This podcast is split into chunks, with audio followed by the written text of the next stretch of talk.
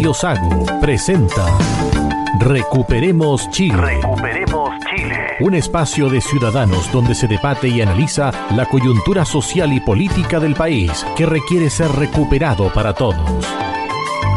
Desde ahora, escuche Recuperemos Chile.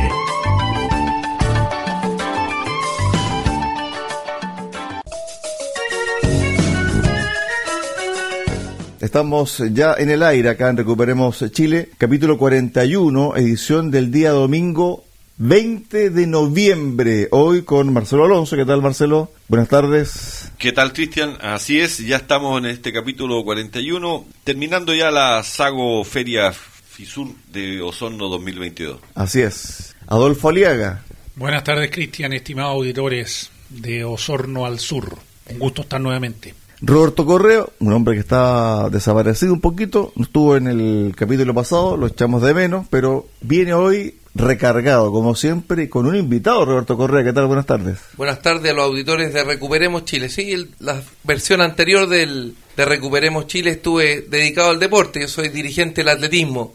Hoy tenemos una invitada extraordinaria, Nubia Vivanco, ella es abogada, y ha presentado una querella en contra del Ministerio Público que le ha sido acogida. Explícanos un poco en qué consiste esta querella que te fue acogida. Muchas gracias por la invitación.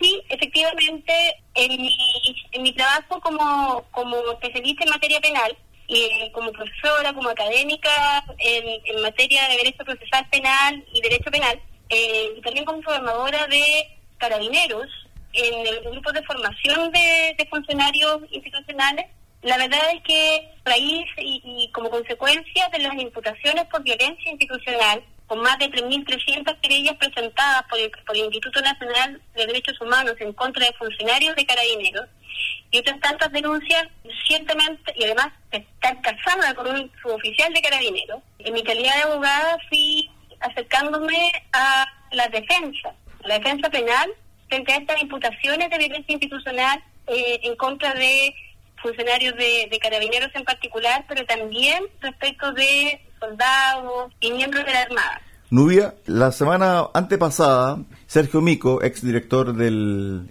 Instituto Nacional de Derechos Humanos, fue hasta la Comisión, valga la redundancia, de Derechos Humanos de la Cámara Baja para entregar su visión respecto a los hechos acontecidos en el estallido social y también para entregar datos sobre el tema de si hubo o no violaciones a los derechos humanos sistemáticas durante ese proceso. Él dijo que no, que no había una orden por parte de ningún aparato público y él dijo que lo que se perseguía por parte de grupos de ultraizquierda era prácticamente derrocar al gobierno y tomarse, entre comillas, la moneda. Cuando yo te escucho a ti hablar sobre el tema de las demandas, las querellas, ¿cierto?, en contra de carabineros, ¿esto también formó parte de ese proceso, ¿cierto?, de derrocar al gobierno democrático del presidente Piñera? Claramente, esto es claramente, de hecho mi, mi querella eh, tiene una, una, un, primera, un primer título que se llama Hechos de Contexto. Y, en los hechos de contexto parto claramente señalando que a partir de los graves acontecimientos que comienzan a ejecutarse organizadamente a nivel país a partir del 18 de octubre, porque realmente esto corresponde a un plan, eh, esto estaba planificado, esto estaba preparado, no lo digo yo, lo dicen personeros como don Daniel Jadwe, eh, en Venezuela, la eh, señora Ferencia Lagos, eh, la, misma señora Lucía Dame, que le había tocado meses, le había costado meses eh, organizar el 18 de octubre. El señor Jadwe señala que fueron más de 100 organizaciones civiles las que se fueron eh, coordinando para efectos de accionar y salir a la calle ese día. Florencia Lagos habla de más de 100 organizaciones civiles y eh, apoyada además por agentes preparados en guerrilla urbana, tanto venezolanos como colombianos que ingresaron un par de meses antes del 18 de octubre al país y del cual eh, inteligencia, no solamente militar, sino que también la inteligencia de, de, del gobierno había dado cuenta, precisamente el señor Piñera, a su ministro del Interior, el señor Chadwick de la época, eh, quienes entregaron esos informes miren a quién, pues al Ministerio Público. Por lo tanto, mi, en, mi querella en los hechos de contexto, yo comienzo señalando que esto no fue eh, un estallido social, esto fue una insurrección. Y las insurrecciones son actos planificados de levantamientos en armas que tienen un objetivo, el derrocamiento del gobierno establecido, elegido democráticamente, y el cambio de la constitución. Y para sorpresa a lo mejor de, quienes no, no tienen mayor manejo de, del área legal, no tienen por qué tenerlo, en nuestro Código Penal, el artículo 121, en nuestro Código Penal dice precisamente que los que se hacen en mano armada contra el gobierno, legalmente eh, constituido con el objetivo de promover la guerra civil, que fue lo que tuvimos particularmente en Santiago, pero en todo Chile, y de cambiar la constitución del Estado o su forma de gobierno. Ese es el objetivo finalmente de este levantamiento popular. Nubia, las querellas contra los uniformados, ¿quiénes las presentan? ¿El Instituto Nacional de Derechos Humanos o son varias instituciones? mira, acá, y esto es tremendamente penoso, Alfonso, ¿verdad? Adolfo. Eh, eh, es tremendamente, es terrible, porque cuando tú defiendes a un carabinero, te encuentras, tú estás sentado al lado de quien meses antes día o el día anterior salió a trabajar con su uniforme, y después lo tienes sentado al lado esposado como un delincuente, y enfrente tienes al Ministerio Público, al querellante institucional, Instituto Nacional de Derechos Humanos, a los querellantes particulares por las víctimas, al Consejo de Defensa del Estado y a la Comisión de Derechos Humanos. Entonces, de verdad que, que es, es una sensación de vulnerabilidad y de indefensión casi absoluta. Entonces, quienes nos fuimos dedicando a la defensa de eh, funcionarios de carabineros, yo, por, por mi convicción personal, yo nunca he cobrado la defensa de, de, mi, la defensa de mis representados. Yo entiendo que hay otros colegas que, por supuesto, su trabajo, su pega, no tienen la misma vinculación que tengo yo con la, con la institución y, y con la forma, pero, pero tú te imaginas lo que es un día salir a trabajar, tener tu trabajo y que al día siguiente eh, estás esposado sentando, eh, sentado frente a un tribunal en una audiencia de control de detención y de formalización por el delito de apremio legítimo o de tortura y que te dejan en prisión preventiva. Me imagino que debe ser tremendo para esos carabineros que cumpliendo con su labor, defendiendo el uniforme y la bandera de Chile, pues son tratados como unos delincuentes. Por eso te hacía la, primera pregunta, porque el Instituto Nacional de Derechos Humanos, que es financiado por el Estado de Chile, creo que en 14 mil millones de pesos, que es plata de todos nuestros impuestos, tiene un montón de abogados para acusar a carabineros y carabinero una vez que es acusado, yo tengo entendido que la institución no los defiende, o sea, los deja absolutamente solos en esto y tienen que por sus propios medios defenderse. Mira, yo te, voy, a, te voy a hacer ahí una, aclaración que es muy, muy, muy importante que se sepa. A esta altura el Instituto Nacional de Derechos Humanos es, es un moño de viejo, una, una madeja de lana. Eh, yo esto, estoy en, en causas en que defiendo a soldados, a, carabineros, es que tan desvergonzada el funcionamiento que hay en que en la misma audiencia el abogado que se presenta, que se presentó compareciendo por el Instituto Nacional de Derechos Humanos, eh, renuncia al patrocinio y poder por el instituto, lo toma otro Instituto Nacional de Derechos Humanos y asume la representación particular de una víctima. Pues lo que tú decías es que el Instituto Nacional de Derechos Humanos, eh, como institución, este se creó para defender, bueno, antes, antes del 18 de octubre, pero lo último, lo único que servía era para mantener abierto el Museo de la Memoria. Y, y después de, del 18 de octubre, para lo único que ha servido es para mantener una persecución enconada exclusivamente y particularmente respecto de Carabineros de Chile. ¿Por qué? Porque Carabineros de Chile les salió al camino para detener esta insurrección. Y son los que han pagado el costo, siendo héroes y mártires. Porque ellos pagado, han pagado, muchos de ellos han pagado con su libertad lo que nos quedó de libertad a nosotros. ¿Tú sabías que, por ejemplo, que eh, la Defensoría Penal Pública tiene una Defensoría Penal Pública especial mapuche? Pero tú sabías que no, la Defensoría Penal Pública no tiene una Defensoría Penal especializada en defender a uniformados respecto de delitos de violencia institucional. Porque, por ejemplo, a un, a un carabinero, a un uniformado no le puede defender cualquiera. Tiene que defenderlo a alguien que, como yo, por ejemplo, conoce la interna de la institución, conoce los reglamentos, conoce las circulares, los protocolos de, de, de accionar, incluso conoce los códigos, los códigos internos. Nubia, ¿no sería bueno hacer una modificación en ese aspecto y que el Consejo de Defensa del Estado defienda a los policías, ya sea de la PDI o carabineros, porque en definitiva son parte del Estado, ¿o no? Pero si el Consejo de Defensa del Estado se querella en contra de todos. El Consejo de Defensa del Estado es el único que defiende al fisco, el bolsillo del fisco. Entonces queda bien con, el, con, con Dios y con el diablo. Porque si, si condenan al carabinero, la víctima que, lo va, que va a demandar el Estado, porque fue violentado por un agente del Estado, va, a decir, eh, oiga, quiero mil millones de pesos. Oiga, pero si yo también me, me quedé bien contra el, carabi- eh, contra el carabinero. Así que le doy 100 nomás. Pero y si lo sobreseen, el carabinero le dice, oiga, pero mire lo que me hicieron, lo que me imputaron. Sí, pero yo a usted no le imputé tortura, le imputé premio ilegítimo. Entonces no me reclame tanto. No le voy a pagar indemnización. Porque además es parte del riesgo de su trabajo.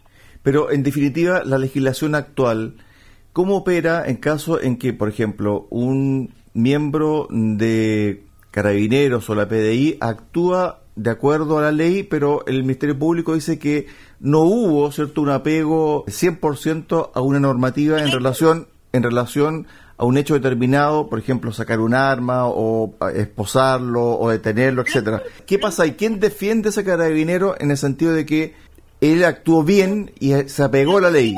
Nuevo mando, la verdad que ha, se ha puesto entre medio de la línea de fuego y, y ha mantenido y ha comenzado a proteger a sus carabineros sin darlos de baja de inmediato. Pero generalmente se quedan sin recursos. El- lo que le llega es un defensor penal público. Que muchas veces incluso son gente muy discrepa, que no hace absolutamente nada por protegerlo ni por cuidarlo. La única posibilidad de, de defenderse, como además en la persecución penal, cuando el imputado es un carabinero, se rompe el principio de inocencia, la presunción de inocencia. Entonces se le presume culpable. Y hemos terminado teniendo que terminar en los juicios demostrando la inocencia. Y ese demostrar la inocencia tiene un costo altísimo. Yo por eso no cobro mi honorario, porque una sola pericia puede llegar a costar 10, 15, 20 millones de pesos. ¿Cómo los va a pagar un carabinero?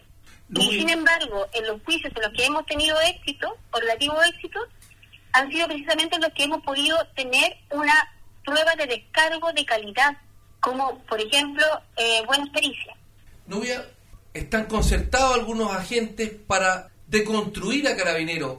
Oíamos al presidente Boric hablando de los innumerables abusos sexuales cometidos durante la insurrección del 19 de octubre. Y están concertados para deconstruir a Carabineros. Lo que quieren desconstru- desconstruir es a Chile entero. O sea, tenemos un presidente, eh, tenemos un presidente que dice que hay que darle mar a Bolivia, por el norte, que cuando visitó, antes de ser presidente, la comunidad de Temucuicuy, porque ahora se quedó en un regimiento, pero cuando fue a Temucuicuy se quedó en la Ruca, con Yaitul. Y, y en ese video dice que alegría estar en territorio recuperado mapuche. Es decir, eso ya no es chileno. Y también es el mismo presidente que declara que la Patagonia no tiene frontera y que abre un sistema de inmigración. La Patagonia se está llenando de, de inmigrantes. Entonces, ¿qué es lo que quieren? Desconstruirnos completos. El deseo de quienes eran bancadas durante la insurrección y hoy son gobierno ha sido siempre la destrucción y la desaparición absoluta de carabineros. ¿Por qué? Porque saben que son las reservas éticas y son además la trinchera del Estado de Derecho en Chile. Ellos tienen el mandato constitucional de ser los garantes del orden y la seguridad pública. Y con orden y seguridad pública, ellos no pueden movilizar a, a sus fuerzas políticas eh, a través de la violencia. Entonces no pueden lograr los objetivos que intentan que intentan lograr. Piensen por favor que tenemos como vicepresidenta de, de la Cámara a doña Constanza, el apellido, que decía que como que, que hay que quemarlo todo, hay que empezar de nuevo. Eh, eh, Sebastián de Polo, hoy eh, cuestionado embajador en, en Brasil, acuérdense que señalaba, tenemos que meterle inestabilidad al sistema para poder imponer y construir todo de nuevo. Es decir, se pedía explícitamente la destrucción, la desarticulación de carabineros. ¿Y, y por qué? Y por, precisamente porque es la forma de poder instalar el nuevo orden que ellos pretendían instalar. Nubia, escuché esta semana de que el Instituto Nacional de Derechos Humanos eh, va a presentar o presentó querellas contra el alto mando de carabineros por la responsabilidad que le cabe como, como mando en no haber detenido, haber instruido, haber controlado, etcétera, a lo que a lo que hicieron los carabineros en la calle. O sea, siguen insistiendo y van a perseguir ahora al alto mando. A ver, este es un acto desesperado. A ver, yo, yo quiero pensar súper claro. Hay 3.300 querellas en contra de 3.300 funcionarios. Las 3.300 querellas, por orden de quien era fiscal nacional, en este minuto se mantienen activas. Eh, quien está a cargo de la articulación de esta persecución penal cronificada, sistematizada, es precisamente Jimena Chong, la fiscal, la, la Jimena Chong, fiscal Chong. Todas las semanas o semana por medio llega a cada unidad policial de este país instrucciones de esta fiscalía, dirigida por Jimena, para efectos de solicitar toma de declaraciones, copias de audios, transcripciones de audios, eh, de videos que ya no existen. Funcionarios que han ido de retiro, funcionarios que han sido trasladados. Pero ¿cuál es, ¿cuál es el objetivo? Mantener la sensación y la percepción de persecución penal. Porque ¿cuál es el objetivo final, chicos? Si no pudieron hacer desaparecer a carabineros, entonces los inhibimos. ¿Y cómo los inhibimos? Primero, prohibiéndole el uso de los instrumentos que son idóneos para el control de orden público que son de estándar internacional. La semana pasada un grupo de carabineros de control de orden público fue a enseñar y a dar clases en Alemania, a la policía de Alemania, de cómo trabajaron el control de orden público mientras destrozaban la ciudad. Oigan, si, si no hay ningún carabinero imputado de homicidio en el contexto de la, insurrección. Entonces, en ese contexto, no pudieron, como no pudieron destruir carabineros porque se dieron cuenta que al igual que la propiedad de los fondos provisionales estaba súper internalizado, se dieron cuenta que la institución de carabineros de Chile estaba tremendamente internalizada en la ciudadanía, como un factor protector. Lo que se hace ahora es intentar inhibirlo. ¿Y cómo se, se inhibe? Con una persecución constante y crónica, porque el carabinero que actúa sabe que al final del día, si actúa, va a terminar preso, muerto o dado de baja. La semana pasada, la fiscal Chong, antes del 4 de septiembre, la fiscal Chong citó a declarar, porque la fiscal Chong ha instrumentalizado el Ministerio Público para estar políticamente. Eh, y algunas causas de manera icónica precisamente para manifestar estos resultados. Antes, la semana anterior al 4 de septiembre, la fiscal Chong llamó a declarar al general director Yáñez de Carabineros en la causa de delitos de lesa humanidad, en la que, en la que ya habían sido sobreseguidos el, señor Piñera y el señor Chávez. Pero lo cita a declarar. Y muy astutamente la defensa de, de, general director se niega a declarar y hace uso de su derecho a declarar en sus oficinas, lo cual la declaración del general director para después del resultado del 4 de septiembre, del plebiscito del 4 de septiembre. En ese periodo yo presento esta querella y resulta que esta querella, que está en la misma, el mismo tribunal, el mismo tribunal de séptimo de garantía, fíjense que con posterioridad a la presentación de, esta querella, decreta el sobreseguimiento, el sobreseguimiento del general director en la querella de delito de, de, lesa humanidad. Entonces, sin siquiera, sin siquiera haber prestado declaración. Frente a esa circunstancia, la persecución no puede parar. Y ahí salta el Instituto Nacional de Derechos Humanos, con este nuevo propósito de querellarse contra el mando. ¿Por qué del mando de aquella época? Porque en aquella época el actual general director era Dioscar. Para explicar lo que es Dioscar, es director de orden y seguridad. Entonces quieren de todas maneras llegar al general director por su responsabilidad de mando en aquella época. Eso es lo que explica eh, la razón por la cual el Instituto Nacional de Derechos Humanos, ya que le falló la otra querella por el sobreseimiento de la semana pasada, el general director, quiere irse por esta vía. ¿Qué tal, Nubia? Escuchaba muy atentamente tus palabras y te agradezco el tiempo que nos des para, para Recuperemos Chile y mostrar esta parte que los chilenos no conocen, no conocemos el detalle interno de toda esta presión y este esta persecución contra nuestros carabineros de Chile. Me queda claro y yo creo que tú compartirás conmigo que si Carabineros de Chile no fuera la institución que es, Chile no sería lo que es en este minuto. Lo habrían desarmado. El... No estaríamos. No estaríamos. Pero también un bálsamo para las heridas, la aprobación ciudadana, según la última encuesta CADEN, habla de un carabinero aumentando en 6, 7 puntos su, su, aprobación ciudadana y llegando ya casi al 74 o 75%. Y, y sin embargo, la apreciación que tiene la ciudadanía de los políticos no, no supera el, el 20%. ¿Qué te quiero decir con esto? Que la ciudadanía sí aprecia la existencia y las funciones y el actuar de nuestros carabineros de Chile. Nubia, con respecto a lo mismo que te acaba de consultar eh, y de mencionar eh, Marcelo, Sergio Mico dijo que fue Carabineros quien contuvo en su momento a una gran masa de personas que se iba hacia la moneda para tomar la moneda, ¿cierto? Y que en el fondo fue ese momento donde se salvó la democracia. Me imagino yo que Carabineros tiene antecedentes, tiene archivos, están guardados con respecto a ese día en particular. Absolutamente, mira, aquí Carabineros también, todo, históricamente durante todo, hemos luchado eh, durante todo este tiempo con un tema mediático, porque Carabineros hacía su pega de control de orden público, no estaba preocupado de guardar registros. Entonces, y, y el Ministerio Público debió haber, eh, debió haber asegurado recoger los antecedentes que podían proteger eh, no solamente a la ciudadanía, sino que también a sus carabineros, de la forma en la que fueron militarmente entonces, el Ministerio Público ocupa las cámaras de, o las imágenes que ha recogido para inculpar, pero nunca para eximirse de responsabilidad penal a nuestros funcionarios. Y de hecho, yo he tenido causa en que el Ministerio Público, los fiscales han ocultado imágenes o videos que simplemente hubiesen eximido de responsabilidad penal a carabineros que pasaron un año y medio en prisión preventiva. Entonces, yo, yo he pedido incluso eh, absoluciones en contra del Ministerio Público por, por, por, este tipo de... Entonces, efectivamente, Carabineros y, y Sergio Mico, yo es una de las personas que está en la querella, a ver, en la querella se piden varias diligencias. Entre esas diligencias es que necesita declarar a varias personas. Y Sergio Mico está dentro de esas personas que están citadas a declarar en la querella. Porque ¿qué tiene que decir Sergio Mico? Algo muy trascendente.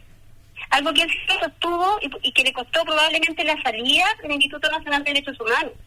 Porque no hay ni él ni ningún organismo lado que en el ejercicio del control del orden público durante la insurrección, Carabineros de Chile haya ejercido este control del orden público violando de manera masiva, generalizada y sistemática las garantías constitucionales y los derechos humanos de las personas institución, de ninguna nacionalidad, de ningún, de ni nacional ni internacional, que señale esto.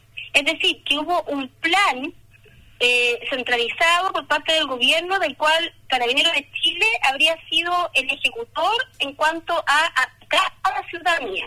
Nubia, el presidente Boric dijo que habían habido violaciones a los derechos humanos por parte de la, de la Fuerza de Carabineros y específicamente se, re, se refirió no sé si abusos o violaciones sexuales, algo así mencionó él. En la ONU habló de que durante el estallido social en Chile las fuerzas policiales se habían excedido y que había habido más de 400 daños populares, o sea, habló de violaciones de derechos humanos.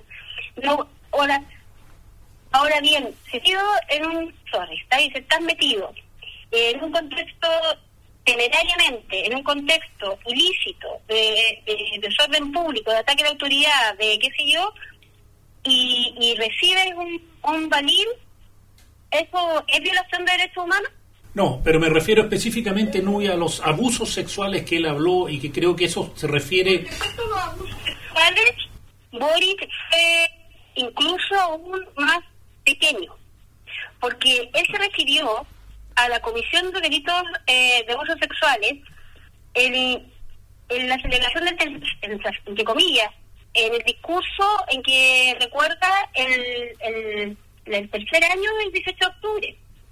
Él dice que no, que, que independiente, de que carabineros ahora como que se porta bien y todo lo demás, que tienen todo su apoyo, no se debe olvidar de que se eh, violaron, se, hubo, hubo un uso excesivo y que incluso se cometieron abusos sexuales. Y eso no es casualidad.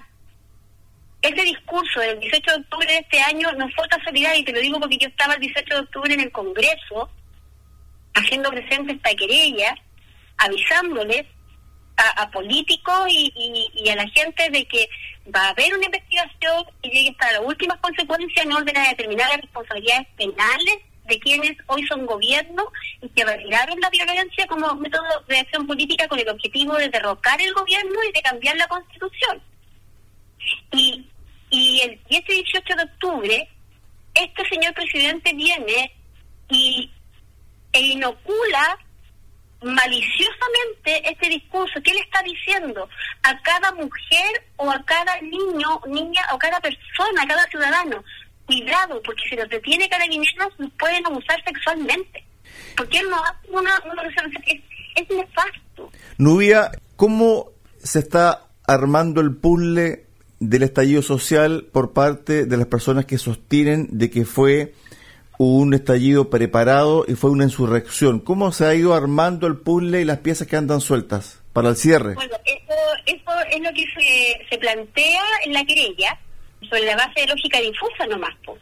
Eh, ahora, como, como, es una querella, uno la presenta ante el juzgado de garantía, que fíjense ustedes que es el séptimo juzgado de garantía, es el juzgado que tiene competencia precisamente en, los hechos delictivos que, de, Santiago en el sector de Plaza Italia.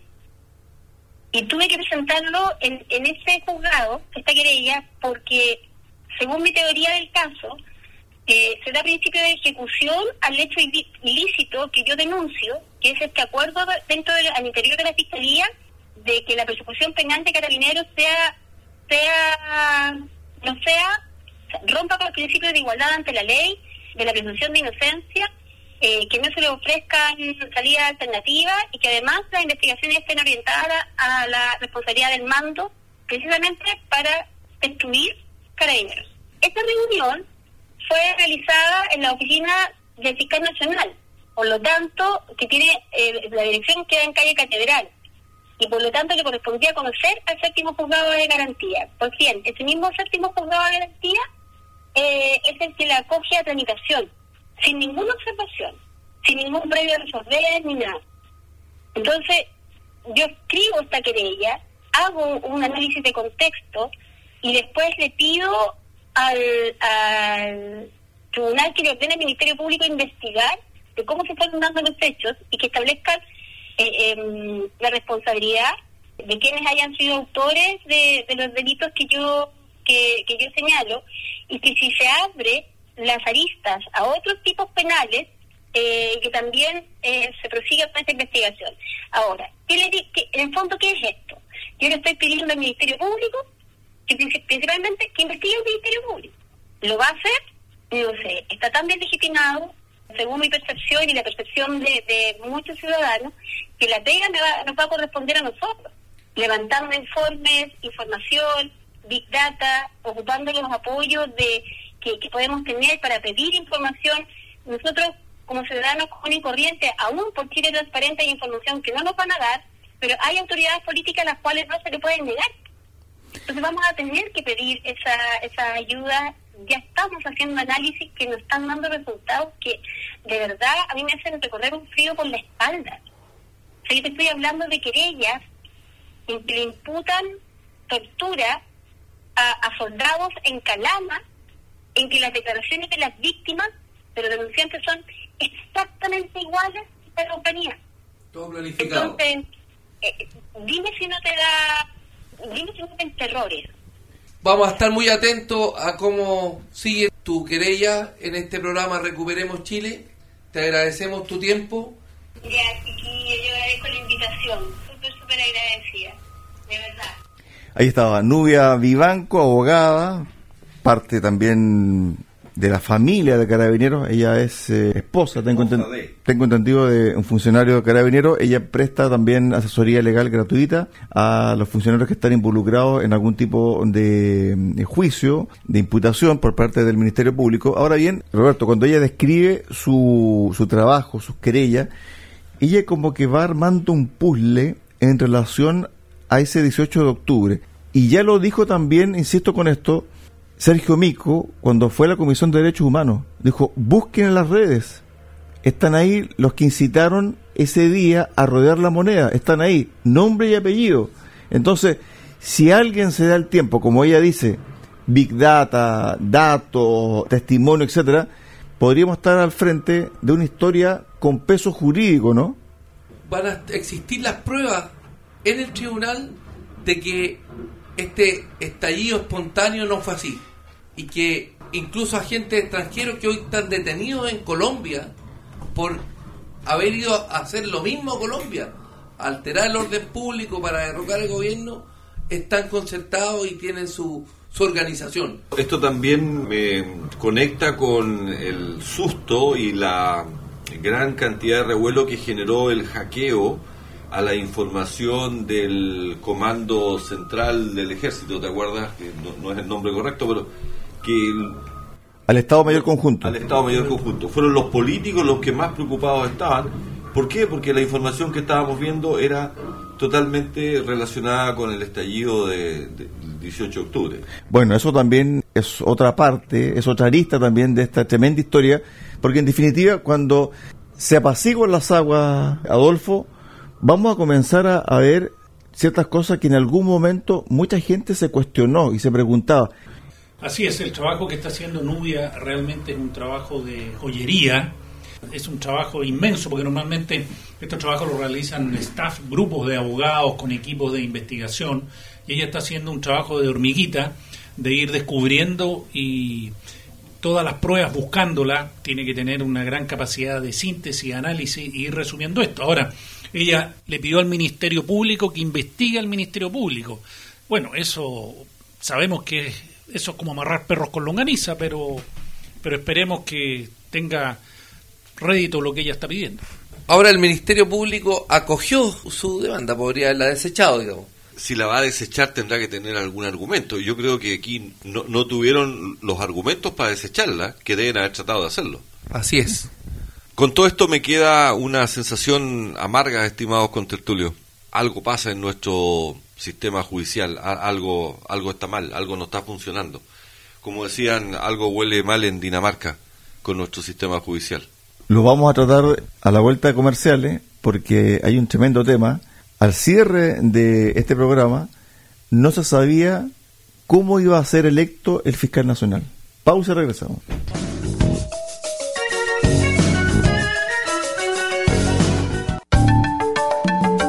Recuperemos Chile. Cuenta con el apoyo de Cafetería Chocolate en Puerto Montt. Ven y disfruta nuestra repostería y variedad en café. Estamos en Avenida San Javier 2013 y en Avenida Nueva 1789 en Cardonal. Y Ferretería Austral Pernos en la capital regional. Presidente Ibáñez, esquina República. Más de 20 años siendo su ferretería.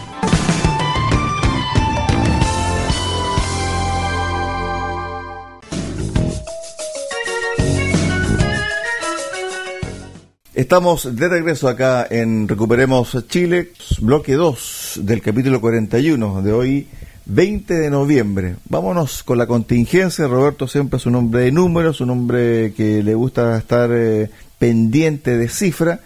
Y hoy estamos analizando el tema del presupuesto nacional 2023, donde hay un punto que ha traído mucha, mucha, mucha polémica, especialmente en sectores de el Partido Republicano y sectores de la ultraizquierda. Bueno, el viernes 4 de noviembre salió publicado en el diario oficial que se crea las mesas regionales interministeriales para la coordinación y conmemoración de los 50 años del golpe. El presupuesto del programa de derechos humanos el año 2022 tenía 1.199 millones y se le subieron 665 millones más. Yo creo que esta conmemoración va a permitir al gobierno distraer la atención de los programas urgentes que tiene la gente, que son la delincuencia, la salud, la educación, la cantidad de alumnos que han desertado de los colegios, pero para distraer la atención, 50 años de celebración y ya tenemos creado por ley, publicado en el diario oficial, estas coordinaciones interministeriales. Más que celebraciones, conmemoración.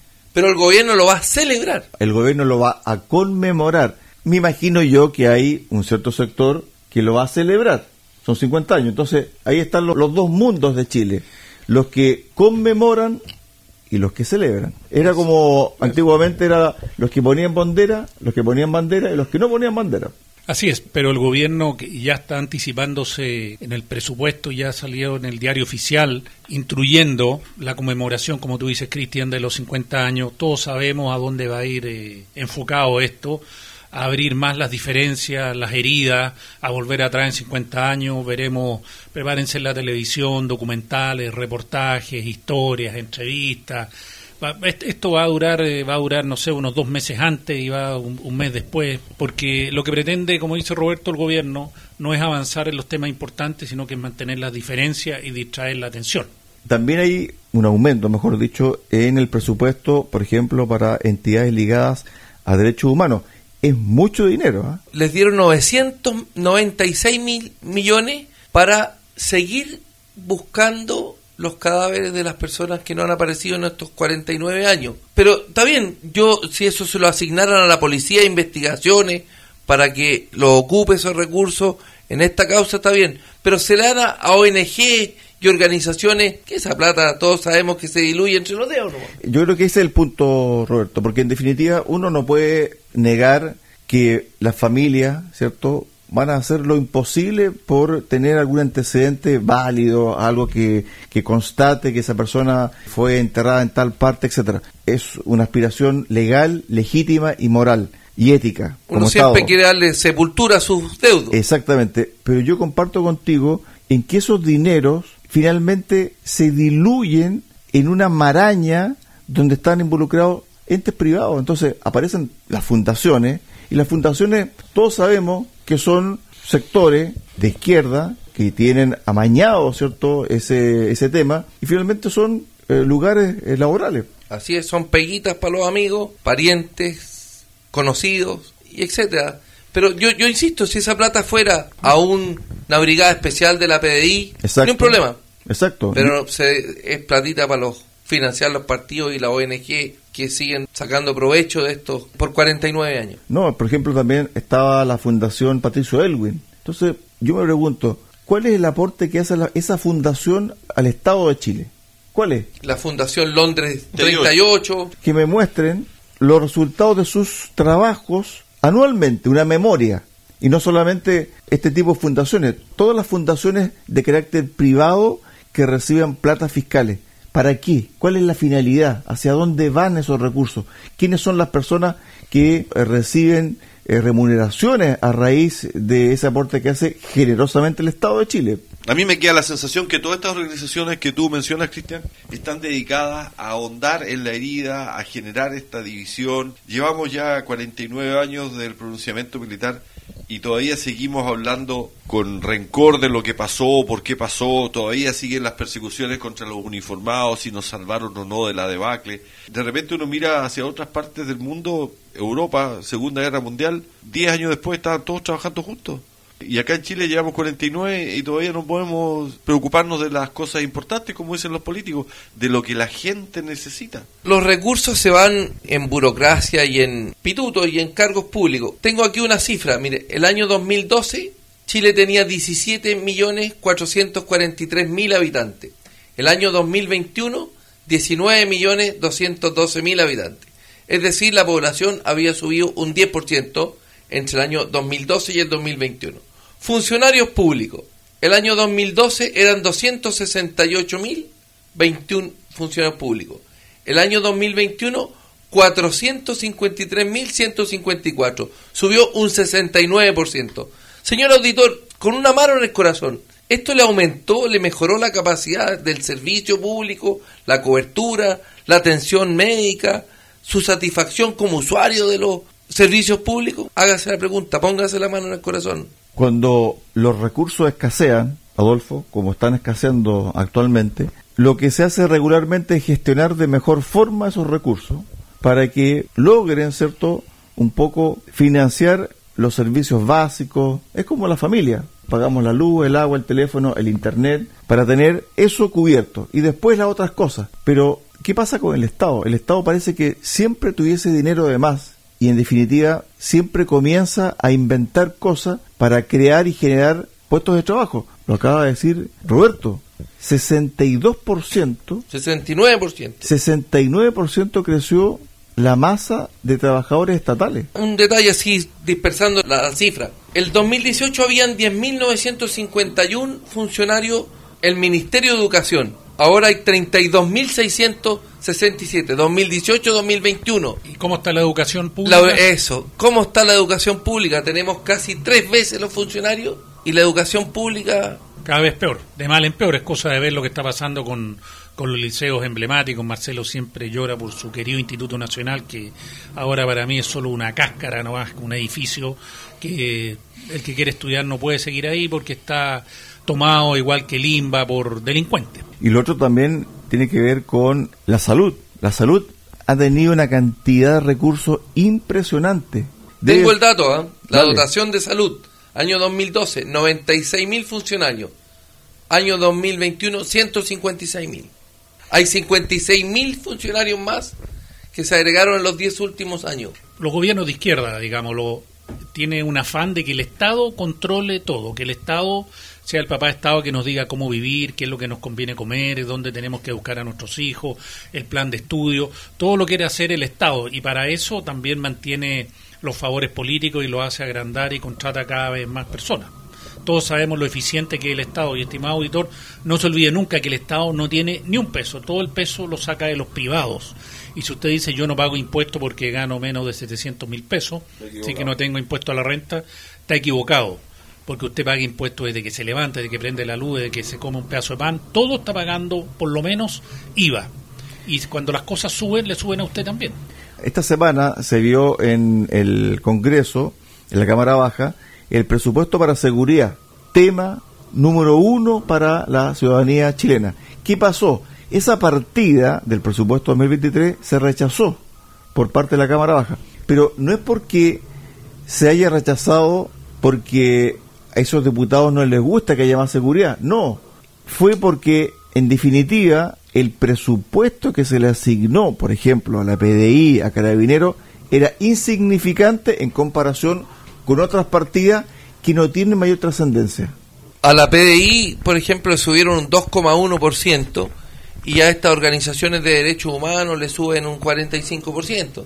Entonces, como una protesta, dice rechazado para que en el Senado el ministro se vea obligado a subir de verdad, si ni siquiera le están subiendo el IPC a los organismos que tienen que velar por la seguridad que cada día está peor, es cosa de la noticia, ¿no? Y además también, si las personas quieren, por ejemplo, que Carabineros llegue a el lugar de los hechos lo antes posible, se tienen que movilizar en vehículo. Y ese vehículo, ¿cierto? Hoy no está. La benzina está cada día más cara, por lo tanto, el presupuesto tiene que aumentar en ese aspecto. Mayor seguridad significa más transporte para carabineros y PDI, más presupuesto para echarle benzina a esos vehículos policiales más armas. Repuesto y mantención de los vehículos que están botados en las comisarías. Y ni hablar de más funcionarios que eh, donde Carabineros tiene un déficit de 8.500 carabineros. ¿Por qué?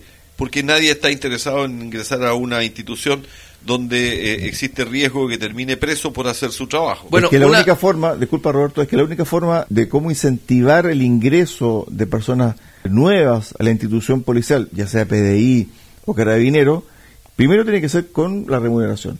Una remuneración que se justifique, ¿cierto? Por el riesgo, por el tema social, etcétera. Lo segundo, que tengan todos los elementos necesarios para cumplir su labor. Todos. Debieran tener un seguro de vida que en caso de morir en acto de servicio la familia quede con las mismas condiciones económicas que tenía al momento de si están trabajando para mantener el orden público. Es lo mismo guardando todas las proporciones, pero en algunos países, Adolfo, Marcelo, en algunos países, las personas que recogen la basura son extremadamente bien remuneradas porque es una labor que nadie quiere hacer. Así es, en Europa los funcionarios que se encargan de todo lo que es aseo tienen unas remuneraciones absolutamente distintas a lo que nosotros vemos en Chile. Pasa lo mismo con bomberos, que en Chile son gratis. En Europa, en Estados Unidos son pagados, pero son profesionales y son profesionales valorados y queridos por la comunidad, con mucho respeto. Lo mismo pasa con los profesores en Japón, Japón y Alemania. En Japón, tú sabes que todos los japoneses están obligados a hacer una reverencia frente al emperador japonés, excepto los profesores. Son los únicos que no están obligados y es porque les reconocen que gracias a los profesores ellos tienen la sociedad o pueden tener la sociedad mejorada que todo el mundo quiere. Fíjate que a propósito de profesores y educación, también punto polémico en el presupuesto, porque se conoció durante estas últimas semanas la cantidad de desertores del sistema público de educación. Es una cantidad enorme de niños que no están yendo al colegio, no están yendo al liceo, no están yendo a la escuela, porque ligeramente sus papás los sacaron. Y lo otro, que los niños que están yendo a la escuela están con una capacidad lectora y de comprensión de lectura deplorable. Pasan en los teléfonos niños y no leen. Fíjate que hace una semana atrás estuve conversando con la subsecretaria de la infancia. Entonces, una de sus preocupaciones tenía que ver con el derecho, ¿cierto?, de los adolescentes, de aquellos adolescentes que delinquen porque se les vulnera sus derechos, porque la familia los deja a libre albedrío, que no tienen cierto una persona que los guíe, por lo tanto están desprotegidos desde el punto de vista familiar, social y por parte del Estado hay una desprotección. Y a eso quieren ponerle el foco. Y yo le consulté desde el punto de vista del foco del derecho vulnerado que tiene hoy el niño que va a un colegio público, en este caso municipal, o de servicio de educación, que no está aprendiendo a leer. Porque en definitiva, si tú vas a un colegio público, un niño, cuarto básico, que debiese ya estar leyendo bien y comprender lo que lees, y lo que dice hoy la cifra es que ese niño no sabe leer, no comprende lo que lee, y prácticamente es como que si estuviera un niño de primero básico en cuarto básico. No conocen todas las letras del alfabeto. Entonces, ahí hay una vulneración de derechos por parte del propio Estado, porque los municipios eh, no están siendo capaces de entregar una formación de calidad. ¿Qué pasa con el presupuesto ahí? Bueno, ya Roberto mencionó cómo ha aumentado el presupuesto en educación. Este es un tema tan importante para el país que tenemos que dejarlo, creo yo, en extenso para un programa, porque la educación es la base del desarrollo de un país. ¿Cómo vamos a salir adelante? ¿Cómo vamos a mejorar como país si resulta que no hay una buena formación en educación? Los liceos emblemáticos eran liceos de excelencia. Del Instituto Nacional salieron varios presidentes, eran, eran alumnos que llegaban destacados a la universidad. El, primer foco de luz de la nación, así se le llamaba. Hoy día el foco está apagado completamente, creo que no solo se quemó, sino que lo desmontaron completo, porque hoy día vemos que los liceos están capturados por... Ahora los focos son la Molotov. Exacto, exacto. Entonces tenemos que hay gente que no, es bullying. no es solo no hay solo jóvenes, sino que hay adultos que estos totalmente organizados, los de Limba que van a atacar al recinto militar que está al frente, eso es a diario. Y que dijo un ex rector de Limba que la alcaldesa de Santiago, Iracy Hasler, que es comunista, tengo entendido, ella dio la instrucción de no aplicar el aula segura. La ley de aula segura. Entonces los rectores no pueden tomar un, real control de la situación y ¿quién pierde con eso? El resto de los alumnos que quieren estudiar que no lo pueden hacer miremos un poquito de más arriba. ¿A quién le conviene que nuestra juventud, que nuestro pueblo sea y se mantenga en la ignorancia? ¿A quién le conviene que los liceos bicentenarios, que los colegios de, de mejor rendimiento vayan desapareciendo? ¿A quién se le salió que había que sacar los patines para bajar el nivel educacional de nuestros niños? ¿A quién le conviene mantenernos sumidos en la pobreza o en la ignorancia que van van de la mano. A los que no quieren que la gente piense realmente. Miren, ¿por qué señalo que el Estado quiere controlarlo todo y controlar cómo educamos a nuestros hijos? Ustedes saben que todos los colegios tienen aproximadamente seis horas libres, que son las horas de libre disposición que están en las escuelas o colegios, que son para inculcar eh, de acuerdo a los, a los principios, a las cosas que tienen los colegios religiosos, si uno quiere hincarle más a la parte educación física, prácticas y valores justamente. de interés personal para cada le dan aproximadamente seis horas libres a la semana para que recalquen las, las cosas que son más importantes. Y el Mineduc, en la ley número 19.532, dice que dichas horas deben ser planificadas de forma rigurosa, siendo el establecimiento responsable de su correcto aprovechamiento. Bueno, en base a ese artículo es que el Ministerio de Educación quiere eliminar las horas libres. ¿Por qué? Porque quiere hincarle el diente en que no puede haber una formación diferente en cada colegio, sino que quiere adoctrinar el Estado en base a todos igual. A todos igual y en base a los valores que ellos estiman convenientes. Yo creo que Chile tiene una, una tremenda deficiencia en, términos de formación de estudiantes desde el punto de vista de sus recintos públicos. Ha ido decreciendo, ¿cierto?, la formación y en definitiva nos estamos quedando atrás. Y, eso da pie a que el capital humano que se está construyendo es deficiente. Entonces el capital humano cuando es deficiente, ¿qué es lo que hace eh, la empresa privada? Busca los mejores.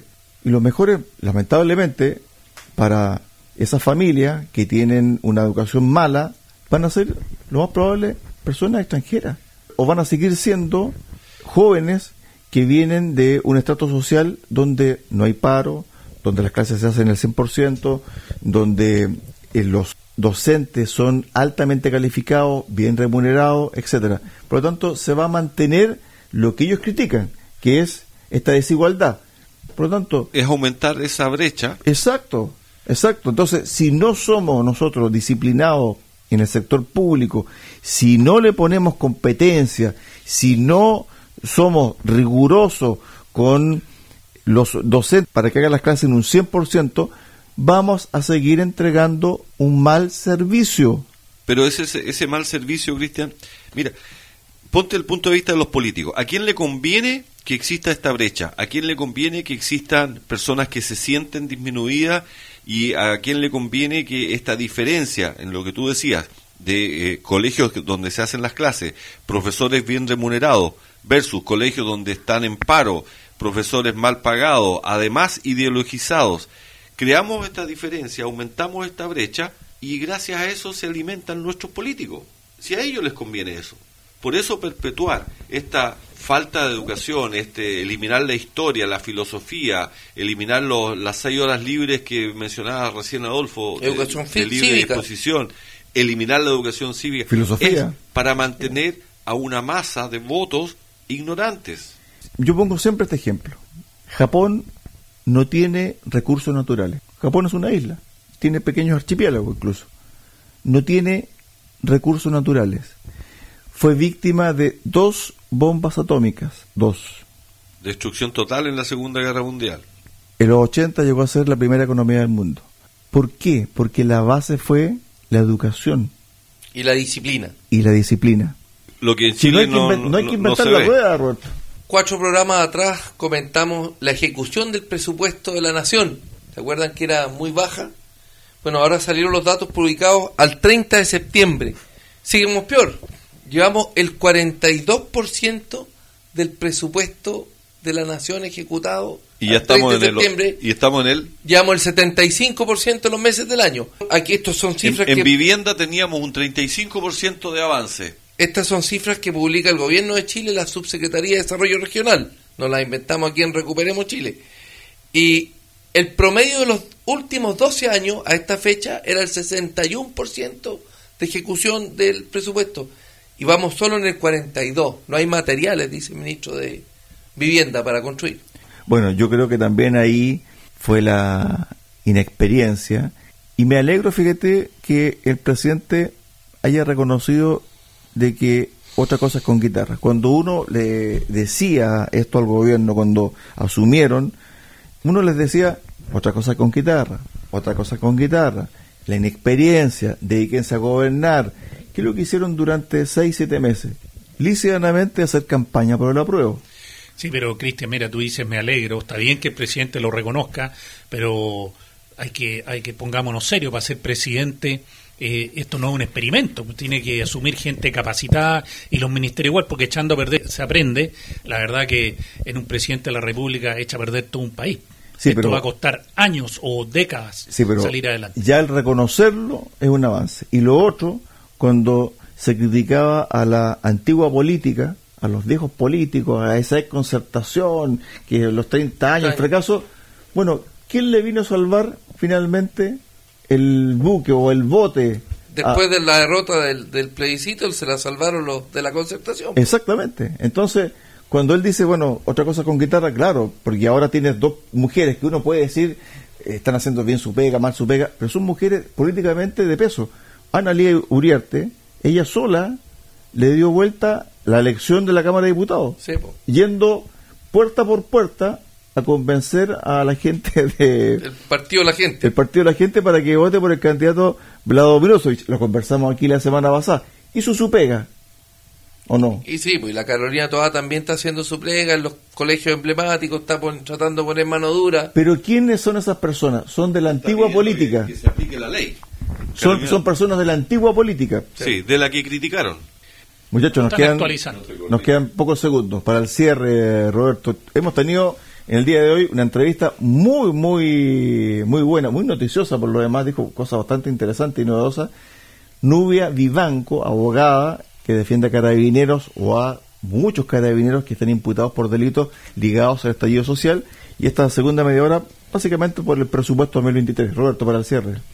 Comentar que, que se ve mala la economía, gente que, que abastece a los restaurantes de insumos, por ejemplo, me ha comentado que le han bajado muchísimo la, las ventas, los productores de terminaciones de madera, por ejemplo, guardapolvo, dicen que las ventas le han caído al 20% de lo que era el 2019.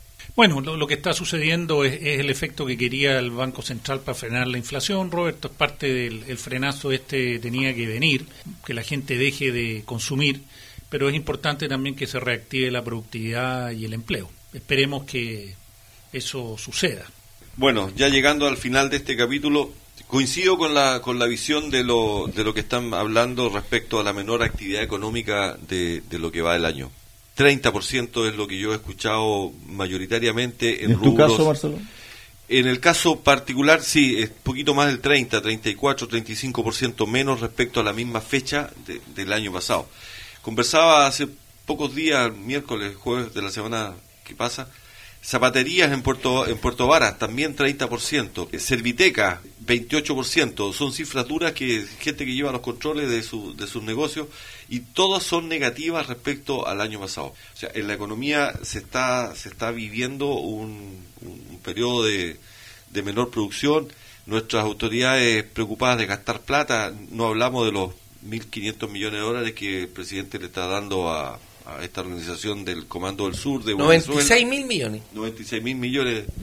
Entonces, con un Chile contraído, con una economía sufriendo, con una visita de inmigrantes que se vienen a quedar eh, descontrolada, con una delincuencia desatada, con nuestros políticos peleando todavía si quieren o no otra constitución, alguien que prenda la luz y ponga orden. Nos vamos, Roberto, Adolfo, Marcelo. Nos vemos próximo domingo. Saludos con Tertulio. Amigos auditores, muchísimas gracias por su tremenda sintonía en el día de hoy. Sigan la compañía de Radio Sago, la radio grande del sur de Chile y aproveche de ir a las últimas horas de FISUR 2022. Chao, chao, buenas tardes.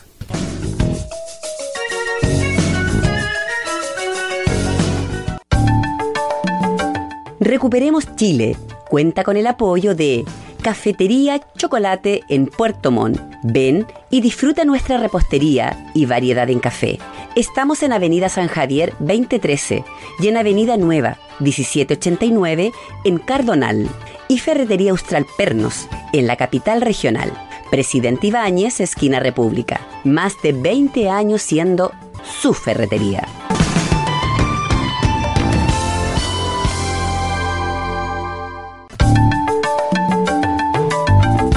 Radio Sago presentó Recuperemos Chile. Recuperemos Chile. Una hora de debate y análisis sobre el presente y futuro del país que los ciudadanos quieren recuperar.